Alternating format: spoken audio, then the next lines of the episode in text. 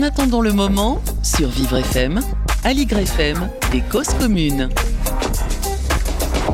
Bonsoir et bienvenue dans En attendant le moment, émission euh, hebdomadaire d'actualité proposée par votre nouveau média contributif et citoyen qui s'appelle Le Moment. Nous avons le plaisir d'organiser notre lancement officiel dans trois semaines, le 15 février prochain, et ça explique bah, pourquoi cette émission s'appelle comme ça, En attendant le moment, en attendant notre lancement officiel.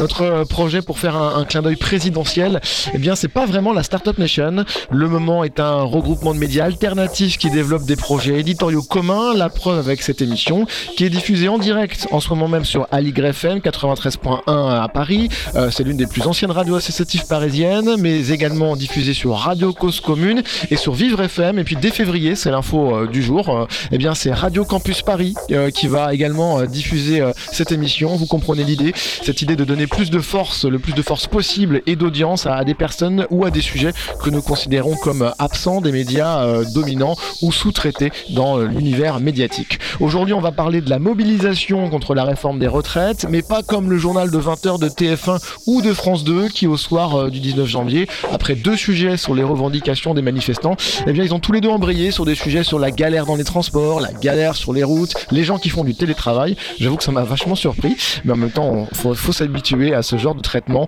Ce soir, on va parler pendant une heure et se questionner sur la soutenabilité de cette réforme. C'est un mot un peu bizarre.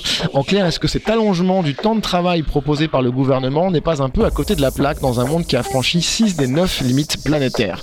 Avec moi dans le studio au sein du tiers-lieu Césure où nous sommes installés, eh bien c'est Philippe Le Saffre, créateur du magazine Le Zéphyr, la revue des aventures humaines qui coanime cette émission. Salut Philippe. Salut Benjamin. J'espère que tu vas bien. Très très bien et toi? Et que tu as bien révisé toutes tes questions. Super ouais. Et on a deux invités, Antoine Laurent, responsable du plaidoyer France chez Reclaim Finance et Arnaud Blondeau, cofondateur et membre du bureau du syndicat Printemps écologique. En attendant le moment, sur Vivre FM, Aligre FM et Cause Commune.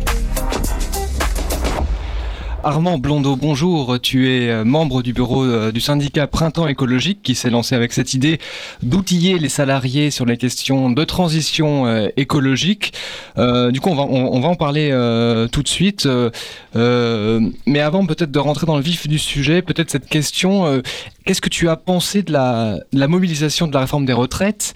La semaine dernière, il faut dire, depuis celle de 2010, on n'avait pas vu autant de monde dans les rues en France. Je rappelle, entre 1,2 et 2 millions euh, de personnes selon les sources, le gouvernement et la CGT.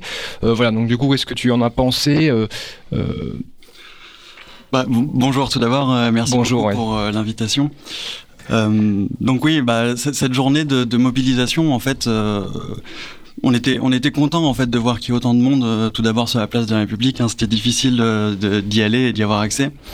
Euh, et en amont, nous de de, de, cette euh, journée de mobilisation, en fait, ce qui nous a énormément surpris, c'est qu'énormément de gens nous ont appelés sur le mode comment on fait grève, comment est-ce qu'on se mobilise, comment est-ce qu'on fait pour être comptabilisé quand on travaille dans le secteur privé, pour que le gouvernement sache, pour que les gens sachent qu'on fait grève. Des, des, membres de votre de votre syndicat ou Bien sûr, des membres de notre syndicat, mais aussi des non-membres en fait, des gens qui se disaient ok mobilisation, grève, ils commencent à penser syndicat et du coup ils se sont dirigés vers les syndicats qu'ils connaissaient et pour poser cette question, comment est-ce qu'on fait grève aujourd'hui Donc on a senti une véritable euh, envie en fait de se mobiliser, de faire savoir qu'on se mobilisait et aussi bon bah, euh, un constat euh, qui fait plaisir aussi, c'est bah, quand les syndicats s'unissent et se mobilisent ensemble, bah, les gens doutent moins à les se mobiliser aussi. Est-ce que toi, est-ce que tu euh, manifestes régulièrement euh, Là, moi, j'imagine que tu es sur le cortège, évidemment, puisque tu es syndicaliste, mais est-ce que tu manifestes régulièrement? Est-ce que tu as été surpris par l'ampleur de la manifestation? Moi, en, tant que journaliste, je suis très présent dans les manifestations, et j'ai été surpris par euh, le nombre, le nombre de personnes qu'il y avait, la, difficulté d'atteindre la place de la République, le cortège aussi qui avait du mal à, débuter. Il a mis énormément de temps avant, de, avant de débuter. est-ce que ça t'a surpris? Bah, euh, on s'en doutait quand même que les gens allaient euh, s'opposer fortement et de manière, enfin qu'il allait y avoir du nombre en fait. Euh, ce qui m'a surpris, c'est aussi la, la, diversité en fait des profils qui ont qui se sont mobilisés. Hein. donc des, des jeunes, des moins jeunes. On voyait les syndicats bien sûr, mais aussi les associations, la société civile qui s'est fortement mobilisée sur sur ces mobilisations. Et, puis tous les syndicats réunis pour la première fois depuis très longtemps aussi. Oui. CGT et CFDT côte à côte. Tout à fait. Antoine Laurent de Reclaim Finance, euh, est-ce que tu manifestais, toi, euh, est-ce que tu allais manifester le, 19 janvier? Euh, J'y suis passé, oui, j'y suis passé. J'ai pas fait toute la manifestation parce qu'elle était un peu bloquée à, un moment donné. Mais oui, c'était impressionnant. Il y avait, il y avait du monde. C'était, euh, c'était, on sentait qu'il y avait vraiment une, une lame de fond. Euh, enfin, on sentait le pouls de la, de la rage, de la, de la colère qui, qui s'accumule déjà depuis un paquet de temps. Et, ça fait du bien, euh, après ces séquences électorales un peu atones, euh, de voir que les gens sont toujours mobilisés sur des sujets de société aussi importants. Même question qu'Armand, est-ce que tu as été surpris par euh, l'ampleur de la, mobilisation? Certains syndicalistes parlaient d'un retour du, même nombre de manifestants qu'en 2010, qui était d'ailleurs déjà une mobilisation contre la réforme des retraites de, Sarkozy à l'époque. ça faisait longtemps, en tout cas, qu'on n'avait pas vu des mobilisations aussi importantes, et pas qu'à Paris, puisqu'il y a eu des mouvements dans toute la France. Bah, surpris non, soulagé oui, euh, soulagé comme je dis de voir que ça bouge. Euh, il y a même des articles qui pressentaient peut-être euh, les mêmes chiffres qu'en 95. On s'est dit oula, ça y est, on arrive à un seuil critique mais euh, c'est moi, je, enfin, je suis pas le seul. Euh, beaucoup de gens le sentaient venir. Il y a vraiment une accumulation de choses. Euh, on est dans un contexte économique et social qui est assez explosif. on sait bien que le gouvernement espère à chaque fois qu'en écrasant bien les gens, ils n'ont pas, ils n'ont pas les ressources pour se mobiliser. Eh bien si, les gens sont, ont de la ressource et en plus, les gens sont toujours organisés. Les syndicats, ça reste des forces de mobilisation importantes. Et toutes les organisations, par exemple de jeunesse, qui étaient aussi mobilisées samedi, eh ben, elles sont toujours capables de mobiliser des gens. le gouvernement n'a pas fini son travail de sape de la société civile, elle est toujours là. Et, du coup, la question maintenant, c'est aussi euh, la durée. Est-ce que ça va tenir euh, cette mobilisation euh, La prochaine journée de mobilisation, justement, c'est le mardi 31 janvier. à quoi peut-on s'attendre? Là, je pose la question un petit peu au milieu de la. Voilà. comme ça, je ne sais pas qui veut répondre en premier. Bah, il faut bien sûr espérer que ça dure si le gouvernement ne fait pas marche arrière. Euh, ensuite, il euh, faut espérer que le gouvernement entende en fait toutes ces voix qui s'expriment, qui sont contre cette euh, réforme pour de multiples raisons, hein, qu'elle soit sociale, qu'elle soit une question de solidarité, qu'elle soit une question écologique. Il y a beaucoup de raisons de, de, de, se mobiliser contre cette réforme et il faut absolument que le gouvernement arrête de faire semblant de dialoguer. Et donc, du coup, oui, mobilisons-nous, continuons et réunissons-nous le 31 janvier pour se mobiliser. Antoine Oui, la, balle est aussi beaucoup dans le camp de, des, responsables politiques, euh, que ce soit de la majorité de l'opposition. On sent bien que le gouvernement essaye de laisser croire à tout le monde que les jeux sont faits et que la mobilisation ne sert à rien pour décourager les gens. Euh, enfin là, je parle plus à titre personnel d'ailleurs qu'à titre de Reclaim Finance, qui est pas trop dans ces domaines, mais euh, les responsables politiques, tous les responsables d'associations et syndicaux, pour vraiment montrer qu'ils sont toujours présents. Euh, parce qu'en fait, la, négociation se fait comme ça. Moi, ça fait quelques années que je travaille en politique. Je sais que tout ça n'est qu'une histoire de personne, histoire de conviction personnelle, et, tout ça est parfaitement malléable. alors j'espère quand même qu'on n'aura pas jusqu'à des, jusqu'à des violences regrettables, mais en tout cas que la démocratie vive, et euh, le, gouvernement n'a pas, son veto sur la, vie démocratique en France. le peuple a toujours le pouvoir euh, aux dernières nouvelles. Alors justement, on va parler de ça, on va écouter un, reportage avant d'aller un peu plus loin dans notre euh, thème de cette émission qui est de, voilà d'étudier ce que cette réforme des retraites a, quel impact a cette réforme des retraites sur l'environnement, sur euh, la, crise écologique qu'on est, qu'on est en train de vivre. Je vous propose d'écouter cet archive de l'INA qui revient sur près de 30 ans de mobilisation contre les réformes des retraites successives. Je trouvais que c'était intéressant pour débuter notre entretien de réécouter ce qui s'est fait depuis les années 90. Le système de retraite français, un acquis social depuis 1945 auquel il est bien difficile de s'attaquer. Premier exemple, en 1991. Inquiet du vieillissement croissant de la population et de ses conséquences sur l'équilibre du système de retraite, le Premier ministre Michel Rocard a une idée. Passer de 37 ans et demi à 40 ans de cotisation. Pas de quoi convaincre les syndicats. Il est question, dangereusement, de remettre en cause l'accès à la retraite à 60 ans. L'idée de Michel Rocard aboutira avec son successeur Édouard Balladur en 1993, mais uniquement pour le secteur privé. Alors deux ans plus tard, en 1995, le nouveau Premier ministre Alain Juppé veut aussi augmenter la durée de cotisation pour la fonction publique et les régimes spéciaux. Réponse immédiate des syndicats mobilisés dans toute la France. On a signé un contrat quand on est rentré dans la fonction publique pour travailler 37 ans et demi. Il n'y a aucune raison que le gouvernement nous trompe à changer un contrat maintenant. La mobilisation contre la réforme Juppé est forte. Pendant trois semaines, fonctionnaires et cheminots sont dans la rue. Les grèves paralysent la France. Qu'est-ce que vous pensez de tout ça là? Écoutez, cher monsieur, je vais tellement être agressif ça passera pas à la télé. D'un côté, je suis pour eux, de l'autre, ça fait chier. Face à l'ampleur de la contestation, le gouvernement renonce. Mais huit ans plus tard, en 2003, autre tentative du Premier ministre Jean-Pierre Raffarin. Là encore, il s'agit d'augmenter la durée de cotisation pour le secteur public. Et là encore... Malgré les contestations, le texte de Jean-Pierre Raffarin est voté. Quatre ans plus tard, en 2007, l'allongement de la durée de cotisation pour les régimes spéciaux fait partie de la nouvelle réforme du président Sarkozy. Réaction immédiate des syndicats de cheminots. J'ai 31 ans de service et maintenant on va me dire, alors que je cotise depuis 31 ans plus que tout le monde, on va me dire qu'il faut que j'aille plus loin Non, il n'en est pas question. Hein. Cette fois-ci, le gouvernement ne cède pas mais accorde des compensations aux cheminots. En 2010, nouvelle réforme sous la présidence Sarkozy pour repousser l'âge de départ à la retraite à 62 ans. Résultat, 14 journées de manifestations enregistrées entre octobre et novembre.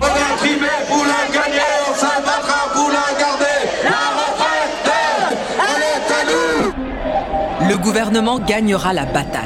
Aujourd'hui, Emmanuel Macron veut fixer l'âge de la retraite à 65 ans. Encore une fois, les syndicats disent non à cette nouvelle réforme.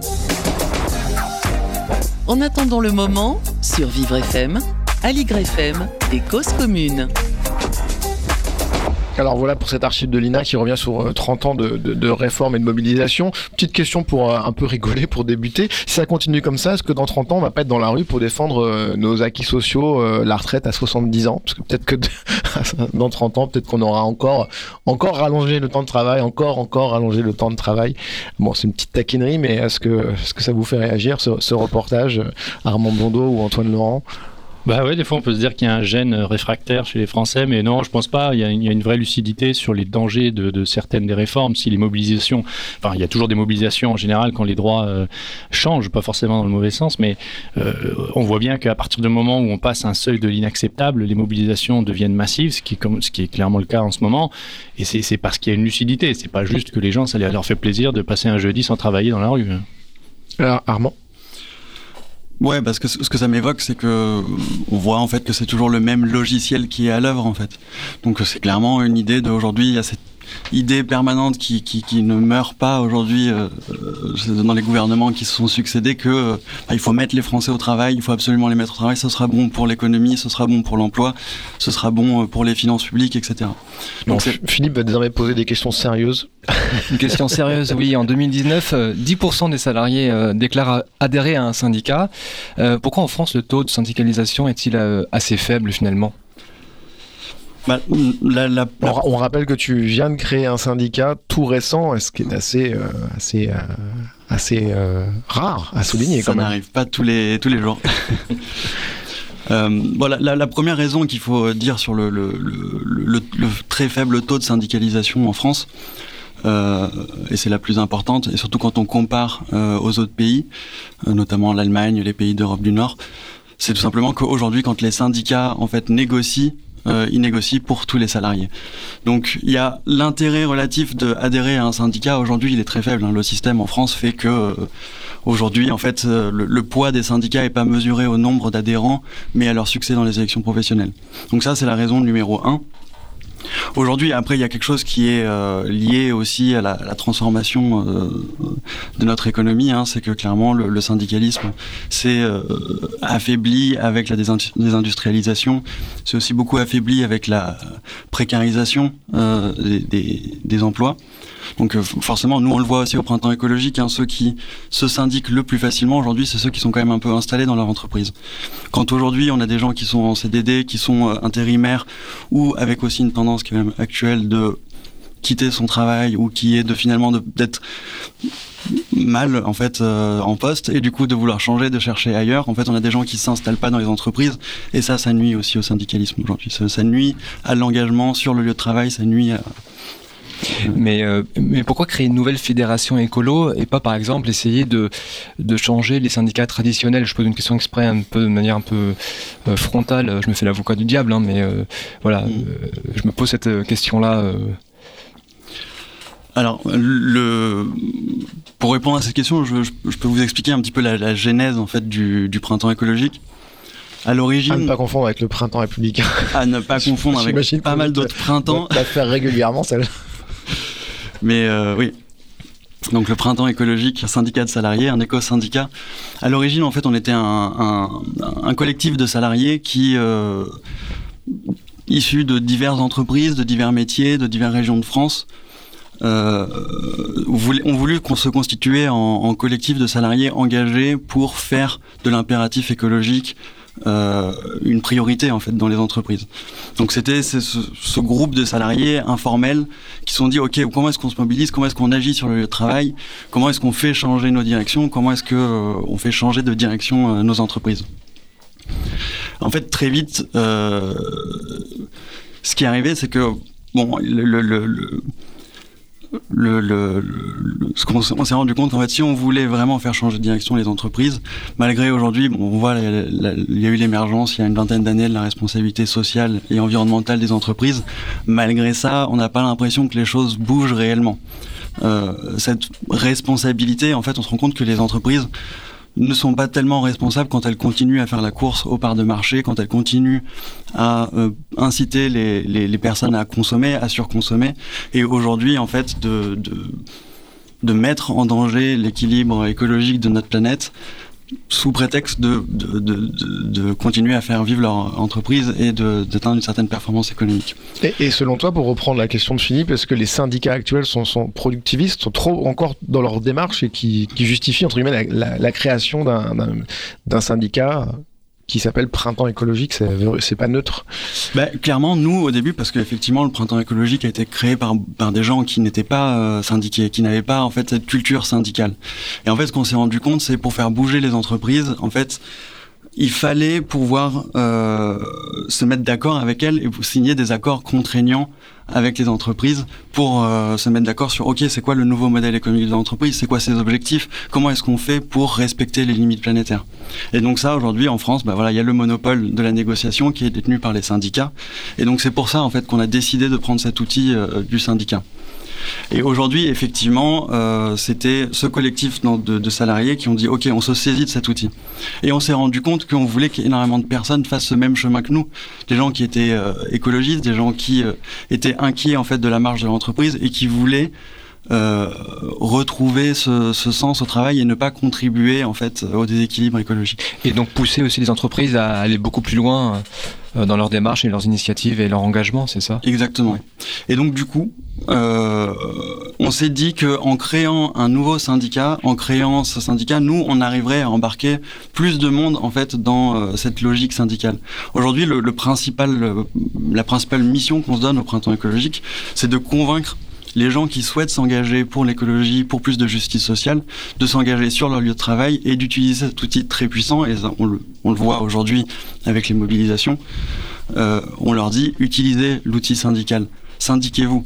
Et pendant deux ans, nous, au printemps écologique, euh, on n'avait pas le droit de présenter des, candidats aux élections professionnelles parce que la loi est faite comme ça.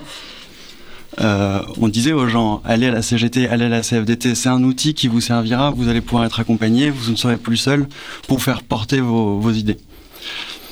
Euh, euh, Antoine euh, Laurent, tu es responsable du, du plaidoyer France chez Reclaim Finance. On va dans un instant parler plus spécifiquement de, de, ce que vous faites et de, de votre étude entre guillemets d'impact sur cette réforme et, et, sur les conséquences sur, sur l'environnement. Ah, je voudrais te poser une question avant pour te demander ce que tu as pensé de, de ce défilé où on a vu de plus en plus, à mon sens, de drapeaux, bah, les drapeaux verts de Printemps écologique, on a vu les, les drapeaux de Greenpeace, on a vu les drapeaux également de, de n'importe important euh, contingent de d'élus euh, euh, Europe Écologie Les Verts, et puis surtout dans les propos des manifestants, pas forcément des syndicalistes de la CGT, de la CFDT ou de l'UNSA, des propos où la, prise en compte de, la finitude de notre monde revient beaucoup plus régulièrement chez les gens qui sont interviewés dans, des, le cortège. Est-ce que ça veut dire que la, cette notion bah, de limite planétaire est, de plus en plus prise en compte par, bah, tout à chacun? Euh, oui, ce qui est clair, c'est qu'il y a une convergence des consciences, je pense, sur le risque que représente euh, une société productiviste à l'extrême. Alors, la question des limites planétaires, je ne suis pas certain que ce soit une notion euh, comprise par, euh, par, par, tout le monde. C'est quand même un microcosme de gens euh, bien, bien au fait des enjeux écologiques qui, qui ont cette conception en tête. Mais quand je dis que le, le, le, productivisme qui a en fait, enfin, toutes les mobilisations qu'on a, comme celle ici et comme celle passée, comme dans le reportage dans les années 90, à chaque fois, on se mobilisait sur une réforme type, mais qui suivait un agenda de bien plus long terme, qui suivait lui une, doctrine, une, idéologie qui consiste à vouloir donner un maximum de pouvoir au capital lui-même drivé, piloté par cette logique purement productiviste de recherche de profit euh, maximal. Euh, et on se rend compte maintenant, enfin c'est pas, pas tout nouveau, mais en tout cas cette prise de conscience se démocratise sur le fait que, euh, eh bien en fait, la pression qui est exercée sur les travailleurs et d'ailleurs euh, en, parallèle aussi sur les syndicats qui ont perdu du pouvoir, qui ont perdu du poids, et c'est aussi pour ça qu'ils sont faibles, ça rejoint votre question, et eh ben en parallèle, euh, cette logique productiviste met sous pression les citoyens en général, euh, et pas uniquement en tant que travailleurs, mais en tant que citoyens en général, sur leur cadre de vie, sur leur environnement et sur l'avenir de des générations futures. Donc pour moi, c'est à mon avis comme ça qu'on explique cette convergence, on peut dire des luttes si on veut, mais en tout cas des consciences. J'aime bien partir de ce qui est dans la tête des gens plutôt que de se forcément sur, sur, quoi ils aspirent, parce que tout le monde a un peu des aspirations différentes, mais en tout cas, on a une, lecture du problème qui est euh, clairement convergente. On va d'abord, euh, avant d'attaquer euh, ce point de, votre activité chez, chez Reclaim Finance, écouter un, morceau un peu rigolo. Ça s'appelle Die, ça veut dire mourir en anglais, et c'est signé Gazo.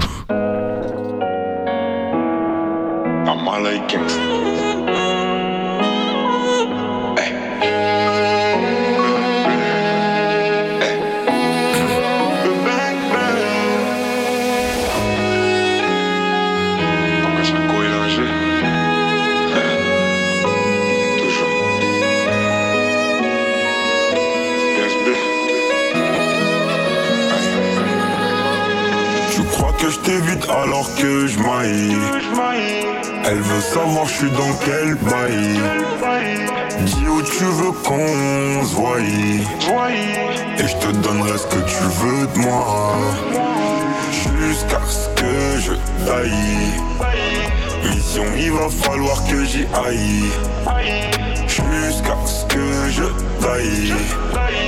Elle veut savoir comment que je maille Nouvelle cargaison, donc partout je la réponds On achète, on revend, on arrête, on reprend. Nouvelle cargaison, donc partout je la réponds On achète, on revend, on arrête, on reprend. Avec un peu de bien et de mal en effet J'ai fumé ton doré mais j'attends les faits. Je suis plus un ange, je sais en effet On était liés mais on s'est défait. Devant les gens ils me diront mon frère Première occasion qu'on sera à me faire. Je me roule un grip, me calme mais les nerfs. Et on se dit, ah, dans quelques millénaires, veulent voler mon flow et veulent voler ma zik. Et c'est mes baby des tout petits nous. Pour eux que des baffes et des coups de genoux. T'es ma tête dégaine, t'as tout chez nous. C'est Yon qui l'a bipé mon bigot magique. Mon caillou arrive, je suis dans le carrosse. Appelle Paris des tout petits bouts. Genre bibi di bobi di bobi di bou. Tu crois que je t'évite alors que je. Elle veut savoir je suis dans quel bail. Dis où tu veux qu'on se voie Et je te donnerai ce que tu veux de moi Jusqu'à je baille Mission il va falloir que j'y aille. Jusqu'à ce que je baille Elle veut savoir comment que je maille. Tais-toi et profite du moment. Jusqu'à ce que je Pourquoi je t'ai pas connu avant? Là, je marcher faire ma maille, et profite du moment Jusqu'à ce que je Pourquoi je t'ai pas connu avant? Là, je marcher faire ma maille On est même non si je te prends, moi c'est pas pour une autre même si la tête en bas, je de ton côté, je connais pas neutre. Mais que tu veux me bloquer, si j'ai pas de plafond, c'est de ta faute. Car si j'ai pas de talbin, tu diras sûrement que c'est de ma faute. Donc, tu crois que je t'évite alors que je maille. Elle veut savoir je suis dans quel bail. Dis où tu veux qu'on se voie. Et je te donnerai ce que tu veux de moi. En attendant le moment, sur Vivre FM, Aligre FM et Cause Commune.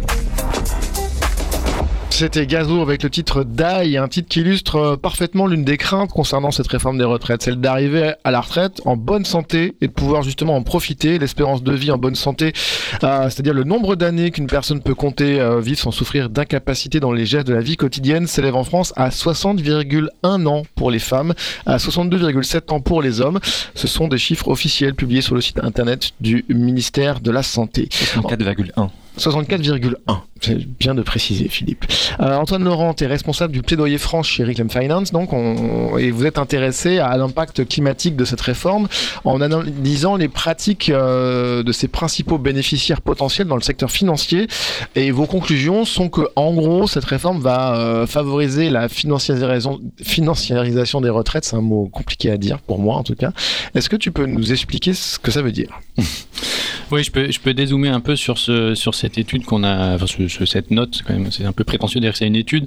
On fait d'autres études bien plus étoffées que celle-ci euh, sur le secteur financier en général, mais l'idée c'est que euh, pour refaire un peu de pédagogie sur le fonctionnement du système de retraite, euh, il y a deux systèmes, tout le monde entend parler de ça, il y a deux, types de systèmes, il y a la répartition par répartition et par capitalisation. Par répartition, c'est quand vous cotisez chaque mois sur votre salaire pour votre retraite, en fait l'argent part dans une caisse de retraite qui gère un équilibre automatique avec les retraités. Donc une partie de votre argent part chez les retraités actuels mais il y a aussi une autre partie de votre argent qui est, euh, qui est investie sur les marchés financiers via les caisses de retraite. Donc euh, les plus connus, c'est Agir Carco euh, pour le secteur privé, Ircantec, etc.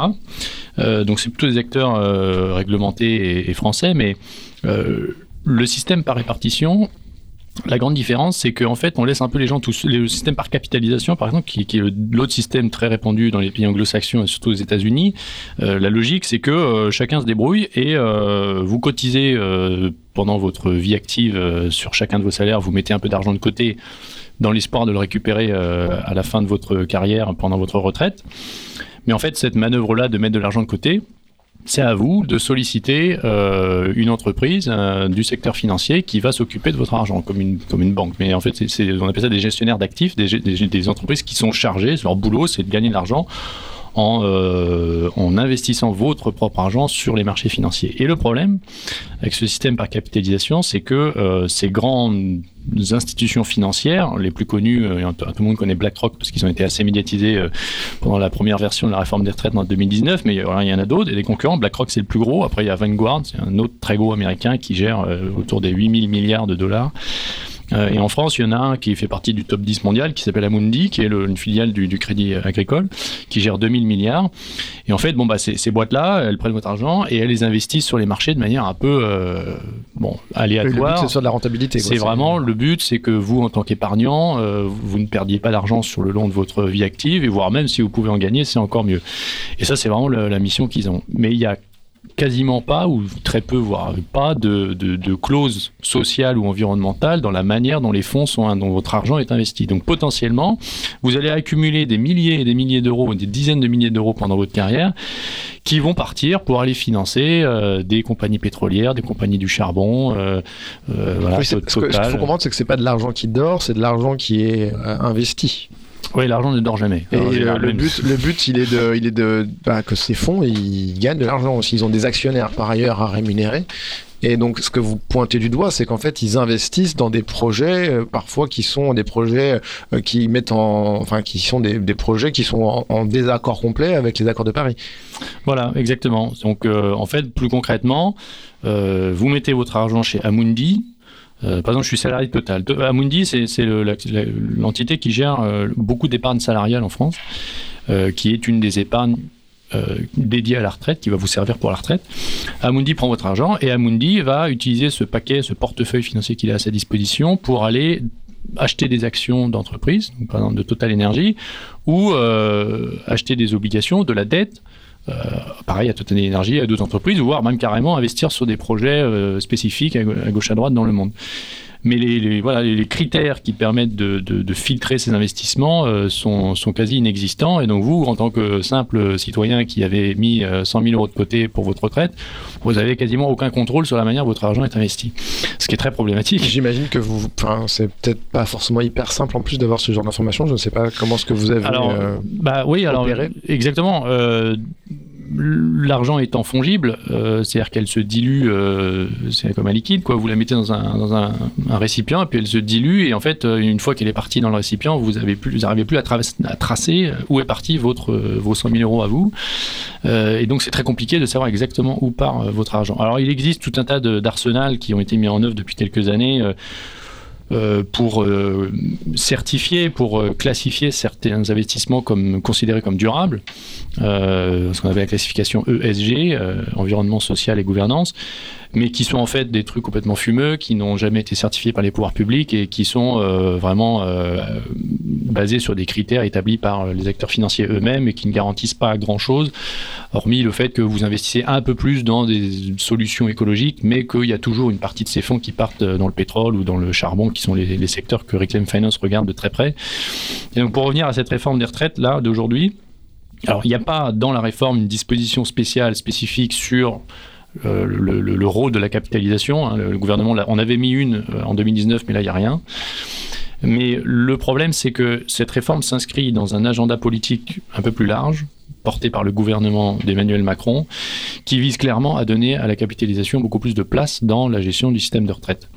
Euh, il y a par exemple les dispositifs autour de l'épargne salariale, j'en parlais, Amundi est le, numéro un en France là-dedans.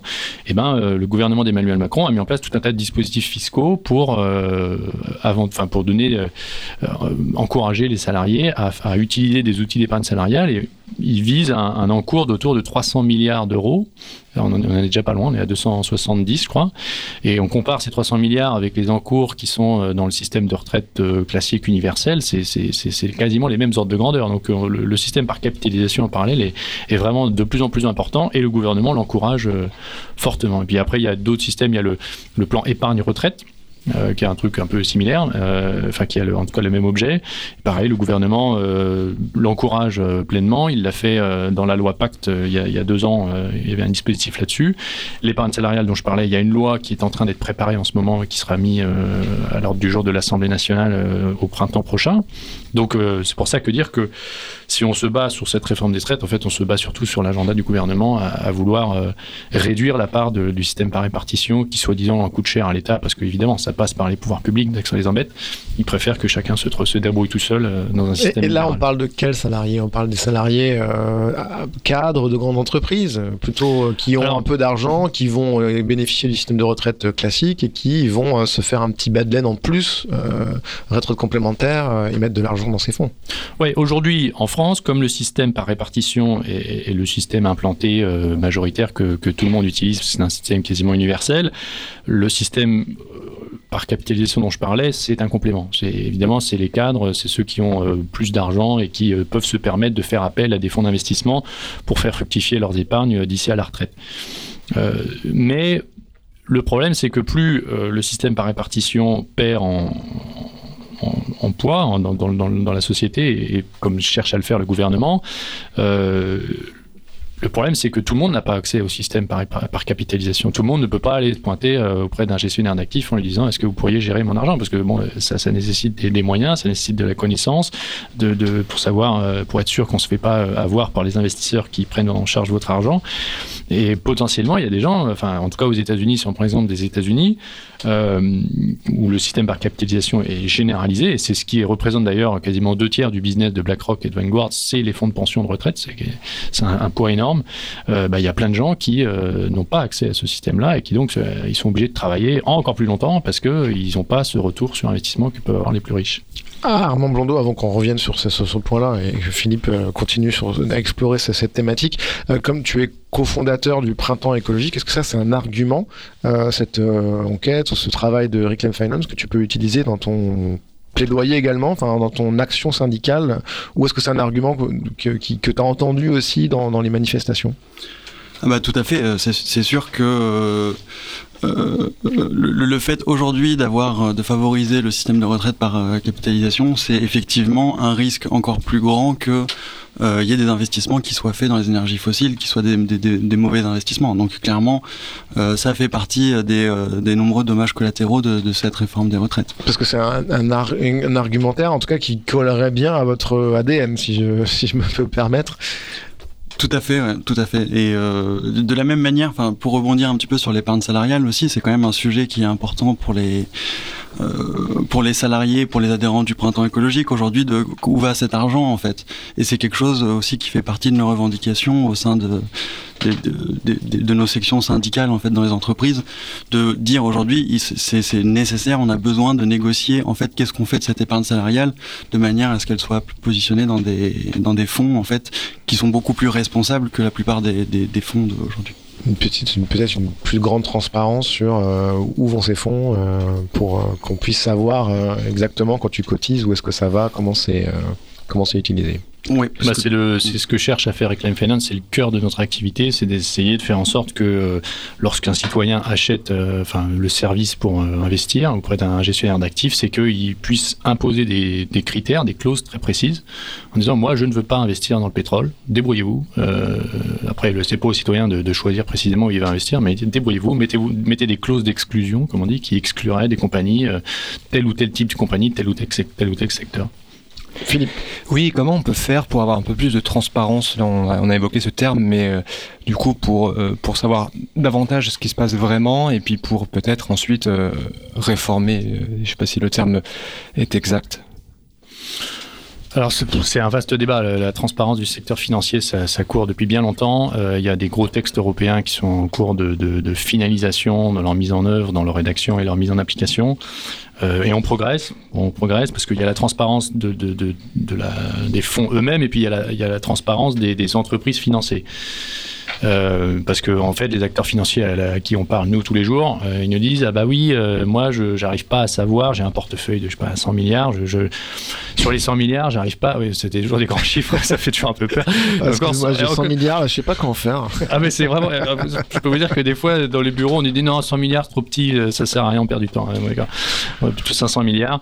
on nous dit bah oui, en fait dans mes 100 milliards, il y a plein d'entreprises qui ne me disent rien sur leur portefeuille, enfin sur leurs activités sur le bilan carbone de leurs activités, sur est-ce qu'ils ont euh, adopté une trajectoire de baisse de leurs émissions ou quoi. Enfin, on est très très loin de ça. Donc, euh, bon, on peut comprendre que pour les acteurs financiers, c'est pas évident. Après, nous, euh, on est pragmatique et on est lucide et, on essaie d'être intelligent. On leur dit, ok, vous n'avez pas tout mais c'est peine perdue d'essayer d'avoir toutes les informations sur tout. Et il faut arrêter de croire qu'une fois qu'on aura toutes les, infos, le marché va réagir dans les bonnes, en bonne intelligence, parce que ça, c'est une, illusion qui persiste depuis des années de penser qu'une fois qu'on a une transparence parfaite dans un système concurrentiel, soi-disant, euh, le système financier intégrerait le risque climatique automatiquement grâce à cette transparence. Et comme par magie, je dirais ah bah maintenant qu'on a compris qu'il y a un risque climatique, on va arrêter d'investir dans des trucs euh, qui euh, pourrissent le climat parce que ça nous euh, porte atteinte à nous, à notre business. Chez les assureurs, ils ont quand même cette réflexion. Alors les assureurs, ils commencent à flipper. Les assureurs, assurer le risque climatique, ça, ça coûte énormément d'argent. C'est pareil, ça Mais il y a un petit paradoxe, c'est vrai. Alors il y a des assureurs qui commencent à perdre de l'argent à cause du changement climatique, mais vous savez, il y a un petit paradoxe qui est un peu effrayant, c'est que les assureurs sont là pour assurer des risques. Et en fait, plus les risques sont forts, plus potentiellement ils peuvent se faire de l'argent. bon, après, voilà. Mais, et en perdre aussi. Euh. Mais ils peuvent aussi en perdre. Surtout si euh, les risques sont mal, euh, mal anticipés, mal évalués, ou là, potentiellement, eux qui qui écrivent leur police d'assurance et qui font signer des contrats et qui essayent d'avoir un équilibre entre ce que, ce que leur coûtent les dommages environnementaux et ce qu'ils rapportent, ce que rapportent les primes d'assurance, euh, s'ils se débrouillent mal, potentiellement ils peuvent payer beaucoup plus que ce qu'ils ne récupèrent en primes. Et vous avez des gros acteurs, notamment un acteur français qui s'appelle Score, qui fait de la réassurance, qui, qui assure des assureurs au cas où les assureurs font faillite, enfin sont au bord du gouffre parce qu'il y aurait une catastrophe naturelle énorme et que par exemple il y a toute une ville qui se retrouve inondée. Bon bah les assureurs eux ils ont plus les moyens donc là il y a, il y a une autre clause qui vient par-dessus. Et eh bien Score qui est un énorme acteur français, euh, il a perdu euh, énormément d'argent cette année à cause du changement climatique. Euh, comment aider justement ce secteur financier à adopter de, meilleures pratiques, hein, plus, sobres, hein, plus soutenables euh, Je parle notamment de, l'épargne, hein, des, placements financiers. Euh, comment on peut faire justement pour avancer un peu plus et aller vers un chemin un peu plus, peu plus sobre, puisqu'on parle de sobriété actuellement. voilà, je pose la question Vous avez 4 heures. Alors nous, on n'a pas 4 heures, mais vous pouvez rester après dans le studio si vous voulez. Ouais, bah c'est tout le cœur de la mission de Reclaim Finance. Euh, quand on, souvent, quand on entend parler de, de finances vertes, finances durables, finances, euh, je sais pas quoi, euh, en fait, beaucoup de l'énergie est dépensée dans le financement de la transition écologique, dans le financement des solutions vertes. Ce qui est très bien, ce qui est une bonne chose, bien que parfois il faut quand même regarder dans les détails parce que certaines solutions euh, soi-disant vertes ne le sont pas tant que ça, mais notamment sur les questions d'adaptation. Euh, mais il n'y a pas grand monde qui regarde ce qu'on continue de financer de, marron, de, mal. Euh, et Reclaim Finance, pour le coup, nous, on fait quasiment que ça, et, et on sent bien qu'il y a un énorme progrès à aller chercher. Euh, les acteurs financiers eux-mêmes sont alors nous la stratégie qu'on a c'est on essaye d'attaquer au maximum le risque réputationnel pour un acteur financier. Euh, on va pas aller chercher sur les arguments commerciaux, financiers, en leur disant ah, attention, le changement climatique va, tuer votre business, euh, vous devrez faire gaffe. Ça, d'une part, ça marche pas trop, et de deux, euh, c'est pas à nous de leur faire du conseil financier. Par contre, on, est capable de vraiment mettre sous pression leur réputation. Et dans le système financier, euh, en fait, la, compétitivité d'une entreprise, la, valeur de son travail, la, richesse de son travail se fait beaucoup sur la confiance avec ses pairs, avec ses, partenaires commerciaux, etc. Et si vous plombez sa réputation, eh ben, potentiellement, vous pouvez casser les liens de confiance qu'ils ont avec ses partenaires, donc ça les embête vraiment. Donc quand ils ont des grands engagements, des fois, maintenant ils sont un peu forcés d'avoir des grands engagements, sinon ils perdent leurs clients, euh, ils disent, bah, nous on va atteindre la neutralité carbone en 2050, on respecte l'accord de Paris, tout va bien. On leur dit, ok, très bien, mais alors nous on va vous expliquer qu'en fait là, tant que vous allez financer, euh, par exemple, l'expansion pétrolière et gazière à travers le monde, ben, c'est totalement incompatible avec l'accord de Paris. Donc là, on attaque sur euh, greenwashing, euh, potentiellement donc sur leur réputation, et ça, ça aide à les faire bouger. Mmh. Mais ce n'est qu'un petit plus. Et euh, ce qui peut vraiment aider, c'est que la réglementation suive, que des, lois suivent. Ce qui est compliqué, c'est que le secteur financier est international, les capitaux circulent très librement à travers le monde et il n'y a pas de juridiction internationale. Donc c'est toujours complexe, mais en tout cas, déjà au niveau européen, qui est un une juridiction à 500 millions d'habitants qui a une, forte incidence sur l'ensemble de la planète, déjà on peut avancer euh, grâce à la réglementation. Mais est-ce qu'il n'y a pas aussi un, problème de, sensibilisation à avoir, même, même au sein même du secteur euh, financier, pour faire, pour faire euh, largement, quoi, un problème de, connaissance tout simplement, parce que il y a, des, situations de greenwashing, comme vous dit, comme, comme tu l'as dit, peut-être peut-être les personnes ne s'en rendent même pas compte, les acteurs ne s'en rendent même pas compte. Euh, Alors, dans les directions, ils sont bien conscients. Ça, euh, nous, euh, il y, a beaucoup d'hypocrisie. Alors, nous aussi, on joue aux hypocrites, ça nous amuse un peu. parfois, il y a de la mauvaise foi, c'est un, un, peu plus agaçant, mais ça, l'hypocrisie des dirigeants, on en est conscient. Par contre, c'est vrai que chez les employés des secteurs financiers, par exemple les agents qui travaillent dans des, banques à travers le pays, évidemment, tous ces enjeux-là, ils n'ont pas, ils pas conscience, et surtout, ils n'ont pas forcément conscience que ce que fait leur propre employeur, leur propre banque a des activités nocives. Et parfois, il y a des, bah, soit des salariés, soit même des clients qui, se soucient de ce sujet et qui ont du mal à, à, faire valoir leurs convictions. Et là, ça fait le lien avec un syndicat euh, qui a vraiment en son cœur euh, ces, notions écologiques et limites planétaires. Euh, nous, on espère qu'il y ait une mobilisation interne chez les salariés de ces institutions financières. Alors, tout le jeu, c'est de comprendre par quel biais, par quel canal d'influence les salariés peuvent euh, encourager leur direction à changer de bord. Mais euh, euh, c'est clairement un levier très important. Et il y a un autre facteur, après, je, je vous rends la parole parce que je serais curieux d'entendre votre avis. C'est tu parles d'Armand, Armand. Oui, Armand, pardon.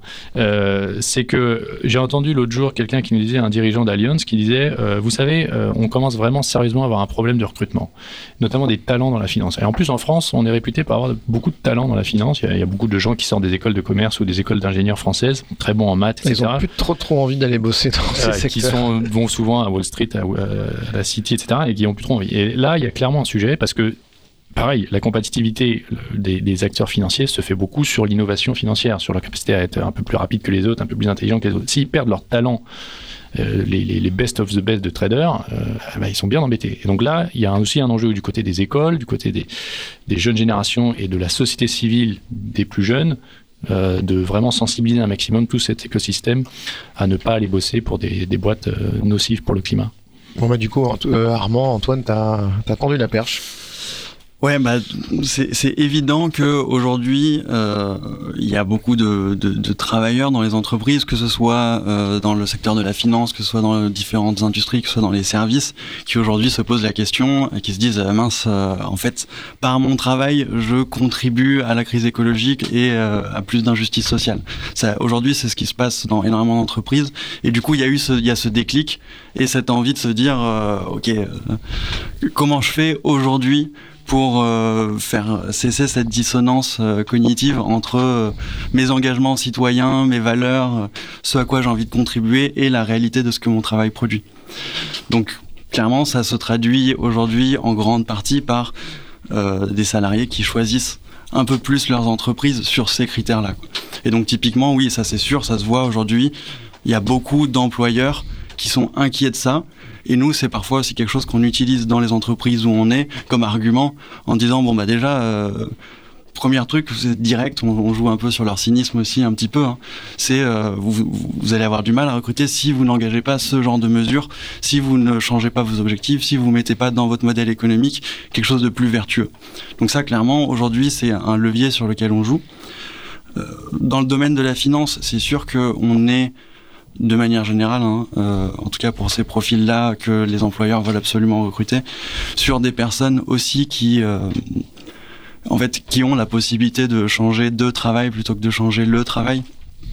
Ça c'est un peu notre slogan du printemps écologique aujourd'hui, hein, c'est que effectivement il y a tous ces gens-là qui euh, qui vont aller faire du maraîchage, qui vont être boulangers, qui vont parce qu'en fait ils vont essayer de, voilà. Donc en, gros potentiellement ils peuvent fuir ces entreprises dans une grande euh, majorité des cas aujourd'hui, on a beaucoup de salariés qui en fait n'ont pas cette possibilité de refuser des emplois, qui n'ont pas cette possibilité de quitter leur entreprise et du coup de faire cette pression RH sur les entreprises.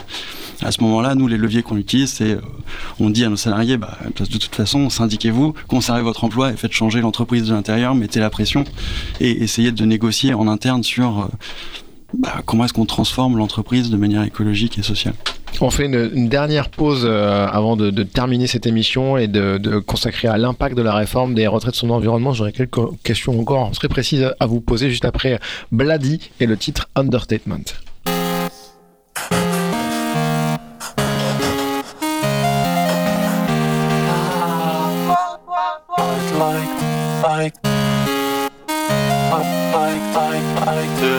Say I feel some type of way would be an understatement. True, say I think I pass away, but we on vacation. Truth is I feel some kind of hate pointing in my direction. To you, man, I just wanna say I hope you feel better.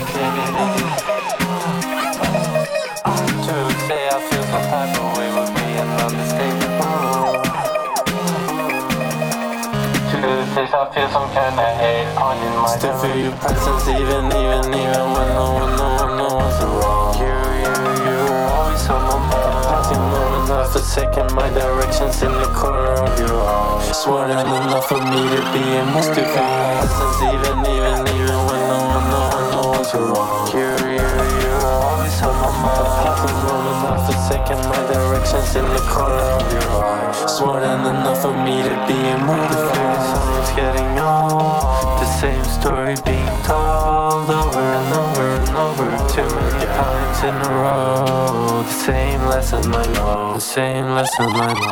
I know. Too many lights we expose. Start shining gold. Golden, golden, golden. Too many fights in a row.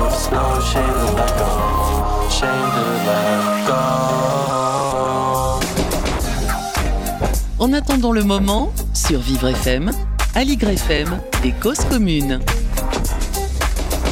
Alors, on termine cette émission consacrée à l'impact de la réforme des retraites sur l'environnement avec des points qui ne sont pas forcément souvent mentionnés comme argument. Euh, le premier d'entre eux est celui-là. La réforme des retraites va pénaliser le monde associatif. Alors, c'est une question que je vous pose. Euh, c'est à vous de répondre, euh, Armand Blondeau et Antoine Laurent. À votre avis, pourquoi? Bah parce que les personnes, euh, les jeunes retraités, comme on dit, euh, sont, des, sont une ressource bénévole énorme. Alors j'ai pas les chiffres en tête, mais c'est vraiment une ressource énorme pour les associations. Et on sait bien que parmi, je crois, il y a 1,5 million ou 2 millions d'associations en France, il n'y en a que 180 000 qui ont des employés. Tout le reste, c'est des bénévoles. Et si les jeunes retraités, enfin, si le nombre de jeunes retraités diminue, y a, ça, ça, enlève cette ressource. Voilà, les associations, c'est le tissu social qui, permet un peu de cohésion dans, dans, le pays, enfin, un peu, et surtout un secteur qui représente énormément, c'est 10% du salariat privé, mais effectivement, un nombre de bénévoles énorme. Et donc, effectivement, selon le sociologue Nicolas Castel, le temps libéré par le régime universel a permis aux retraités d'inventer tout un tas d'activités consistant, entre autres, à prendre soin des autres, à faire du bénévolat, à faire vivre un club sportif, une association, à se consacrer à leur euh, grand-parentalité. effectivement, c'est important. Euh, euh, bah, leur présence est effectivement très importante. Et ils étaient très nombreux. D'ailleurs, je pense que tu l'as constaté aussi, Armand, dans le, dans le défilé. Il y avait beaucoup de retraités déjà en retraite qui manifestaient pour défendre le principe des retraites pour les autres. Tout à fait. Et si, je peux euh, rajouter quelque chose par rapport à, cette question justement des retraités qui vont travailler dans des associations, c'est que justement en fait ils vont travailler dans des associations. C'est du travail. Et en fait euh, il y, a, ce côté euh, la, réforme des retraites. On rajoute deux années de travail. Euh, et on, va gueuler dans la rue pour dire on veut pas travailler deux ans de plus. en fait, la réalité, c'est pas que les, Français ou refusent le travail, c'est pas qu'ils sont feignants qu'ils ont pas envie de travailler. En fait, cette euh, réaction euh, très spontanée des Français contre l'allongement de la durée de travail, elle est pas, c'est pas une protestation contre le travail en général, c'est contre le travail qu'on a aujourd'hui et dans lequel il y a beaucoup de mal-être en fait. Je pense qu'il y a beaucoup de gens qui, après 65 ans, après 64 ans, en fait, sont contents d'aller pouvoir travailler dans des dans des associations bénévolement parce que c'est un travail qui les valorise et dans lequel ils se sentent bien et qu'ils sont contents de faire, ils se sentent utiles qui a beaucoup de sens pour eux. Donc aussi ce que ça reflète, cette, euh, cette euh, protestation, en fait, c'est le, mal-être et le, manque de sens que les gens trouvent dans leur travail. Il y, a un argument aussi euh, qui est presque plus philosophique ou de choix de société qui est de dire que cette réforme on va donc inciter les Français à travailler plus parce que c'est le principe d'allonger le temps de travail donc produire et consommer plus euh, par ailleurs. Et donc c'est une vision qui est basée sur le mythe de la croissance euh, finie, euh, dans une contradiction totale avec, bah, on sait que l'anthropocène, c'est l'action de l'homme sur le, climat et que l'homme est responsable bah, du réchauffement climatique et que la croissance infinie, on sait très bien que c'est un mythe et que c'est clairement, donc c'est d'une certaine manière, plus on est là dans des choix de société oui, euh, en fait, ça pointe un, dilemme économique euh, et philosophique qui est bien plus important que ces histoires de retraite. C'est comment avoir un système économique avec une sécurité sociale, que ce soit pour la vieillesse ou pour la santé, euh, et pour nourrir ce fameux, ce qu'on appelle en économie le capital de reproduction, c'est ce que font les gens gratuitement pour que des enfants soient éduqués et deviennent disponibles sur le marché du travail. C'est comment est-ce qu'on arrive à se remettre dans les limites planétaires, parce qu'on est, on est, on a déjà là dépassé très largement les limites planétaires, il faut revenir dedans. il y a cette notion de, sobriété slash décroissance. Comment on revient dedans avec un modèle économique qui reste stable néanmoins, c'est-à-dire qui ne devient pas complètement déficitaire. Et là, c'est toute la notion de est-ce qu'on va plutôt privilégier la, la démarchandisation du travail, c'est-à-dire plutôt privilégier des, des jobs qui ne sont plus vraiment euh, rémunérés ou contraints par des, relations contractuelles, mais plutôt sur la base du bénévolat. Et avec ça, euh, d'avoir un travail qui soit moins matériel, qui soit moins, on va moins produire des choses matérielles, mais plutôt des services, notamment cette histoire de reproduction, mais aussi euh, tout un tas de services d'assistance ou de loisirs, de culture, etc. c'est un vrai, c'est un vrai choix de société. Et on comprend que notamment aussi les plus jeunes, même si euh, pas, mal de gens leur disent ah oui mais c'est pas votre sujet. Bah si en fait c'est un choix de société pour eux. Parce que les gens qui ont 65 ans aujourd'hui euh, ils vont ils vont pas voir euh, l'évolution de la société telle qu'on en parle aujourd'hui là maintenant. Philippe. On a évoqué un petit peu le, sens au travail hein, vraiment le, quelle place du travail dans notre société. Pourquoi c'est si peu abordé dans le débat public en tout cas peu euh, d'hommes et de femmes politiques se saisissent de ce sujet-là. Est-ce que est-ce que vous avez euh, remarqué cette absence euh, de débat ou, pas du tout? Ou que comment vous vous situez là-dessus? Bah. Nous, au, printemps écologique, on se bat régulièrement pour justement déjà faire la, distinction entre emploi et travail. et notamment parce que effectivement aujourd'hui on a il y a une logique très quantitative sur quand on parle de, l'emploi en fait. Aujourd'hui, euh, la, réforme des retraites, elle allonge la durée du travail. Notamment en se disant euh, bon bah en fait euh, si on veut euh, faire cotiser plus il faut qu'on augmente la durée de travail etc et en fait on est dans une logique très peu qualitative. En fait on se pose pas la question de quelle qualité de travail on veut. Un travail qui produit quoi comment dans quelles conditions de travail etc et effectivement c'est des sujets qui sont largement pas assez abordés. Et dans les conditions de travail on peut effectivement y intégrer la question du sens au travail. C'est-à-dire en gros est-ce que le, travailleur il, a la possibilité d'être fier de ce qu'il produit Est-ce qu'il a un métier dans lequel il est autonome, il se sent pas subordonné, il se sent libre en fait au travail? Et surtout en fait est-ce qu'il contribue euh, à l'intérêt général euh, Est-ce qu'il a un impact social et écologique positif? Et c'est un sujet qu'aujourd'hui effectivement on ne traite pas suffisamment et qui jouera beaucoup sur la question du bien-être en fait dans nos sociétés. Antoine, tu as fait la campagne de Yannick Jadot, tu travaillais avec lui, une grande campagne qui a bien porté ses fruits. Bon, je taquine un peu. Euh, est-ce que ça faisait partie justement cette notion euh, de redéfinir la notion même de travail Est-ce que ça faisait partie du programme? Oui, oui, on avait un, volet assez fort là-dessus. On a communiqué assez tôt. Euh, là, je sors complètement de ma casquette Reclaim Finance euh, dès le mois de décembre sur ce sujet qui, est majeur et que les écologistes ont travaillé depuis longtemps. Euh, c'est et aussi avant j'ai eu des interactions euh, avec la majorité présidentielle avec le gouvernement quand je travaillais à l'Assemblée nationale. C'est un non sujet en fait. C'est ça qui est assez flippant. C'est un non sujet la, question du alors pas, tant la notion de la qualité du travail, du temps de travail, etc. Ça, c'est un sujet social qui traîne depuis longtemps, mais le fait que euh, produire plus euh, est pas bon pour le climat et que donc il faut réfléchir à un nouveau modèle de société qui puisse produire moins de matériel donc potentiellement moins travailler mais c'est complètement hors de leur, leur logiciel intellectuel parce qu'ils n'ont jamais euh, eu conscience que ça, ça fait partie potentiellement de la solution, voire même c'est inévitable. Et donc c'est pour ça, comme, euh, comme vous disiez, c'est un non, enfin, ça fait pas partie du débat. Là, on est sur un débat purement mathématique de euh, bon, il bah, n'y a, pas assez d'actifs pour financer les retraites, il faut plus de gens qui travaillent. Enfin, c'est basique. Il n'y a pas du tout cette prise de hauteur qui est très inquiétante parce que c'est un débat de société profond. Quand on se rend compte d'un gouvernement qui n'est pas capable d'avoir un minimum de philosophie dans sa lecture de, des enjeux, je veux bien qu'on ait des désaccords idéologiques, hein, c'est normal. Mais de là est-ce qu'il soit dans une bassesse intellectuelle, c'est un peu, franchement, c'est un peu désolant, c'est regrettable. J'ai une question à vous poser à tous les deux euh, pour terminer cette émission. Euh, en gros, la question démocratique. Euh, Emmanuel Macron considère que les Français ont voté en toute connaissance de cause puisque cette réforme faisait partie de son programme. sauf que si on prend au pied de la lettre ce qu'il raconte, ce sont que 27% des Français, c'est-à-dire ceux qui ont voté au premier tour pour lui, 9,7 millions de votants qui ont porté un vote clair sur cette question à, si tenter qu'ils l'ont fait justement en votant en se disant bien sûr que je suis pour travailler plus, j'y crois pas trop, mais bon. Au deuxième tour, il a récupéré les voix de la gauche pour faire barrage au RN. D'où ma question pourquoi ne pas convoquer une convention citoyenne sur les retraites, comme c'est le cas actuellement par exemple sur euh, la fin de vie, et proposer ensuite plusieurs propositions à trancher sous forme de référendum euh, aux Français, plutôt que de dire bah en fait euh, les Français ont déjà se sont déjà exprimés, donc du coup il n'y a pas la peine. C'est pas la peine.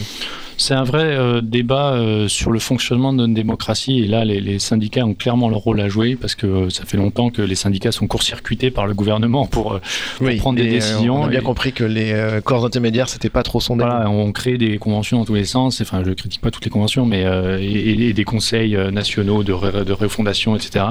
non, et à un moment on a des organes de la société civile qui sont très très bons, qui ont tous les arguments qu'il faut, qui ont des juristes, qui ont des économistes en interne, ils sont tout à fait capables de faire des contre-propositions euh, crédibles et viables, euh, euh, appuyons-nous sur elles.